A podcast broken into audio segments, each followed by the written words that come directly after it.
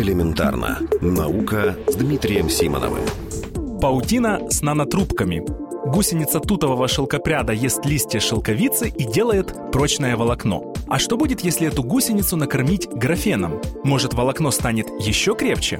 Группа ученых из китайского университета Цинхуа так и поступила. Они обрызгали листья шелковицы водой, содержащей графен и карбоновые нанотрубки, а гусеницы все это съели. На всякий случай напомню, что графен – это уникальный материал, состоящий из одного слоя атомов углерода. Можно сказать, что это самый тонкий слой графита, того самого, который в карандашах. Когда-то считалось, что законы физики запрещают существование такого материала, но позже оказалось, что он все же существует. У него очень интересные свойства, и два ученых, которые занимались их изучением, в 2010 году получили Нобелевскую премию. А карбоновая нанотрубка – это тот же графен, но свернутый в трубку. Вот это и съели гусеницы в лаборатории университета Цинхуа. Анализ паутины показал, что в ее состав попал часть съеденного графена и нанотрубок, и это поменяло свойства паутины. Она стала приблизительно наполовину прочнее, а также стала проводить электричество при определенных условиях. Надо сказать, что сам графен имеет огромное поле для практического применения.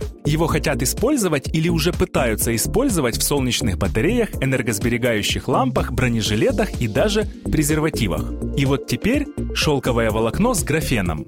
Где именно оно может найти применение, пока что сказать сложно. Но если не сдерживать фантазию, то можно представить умную ткань с использованием такой паутины или даже что-то наподобие искусственных нервных волокон. Элементарно. Наука. Ежедневно в эфире вестей.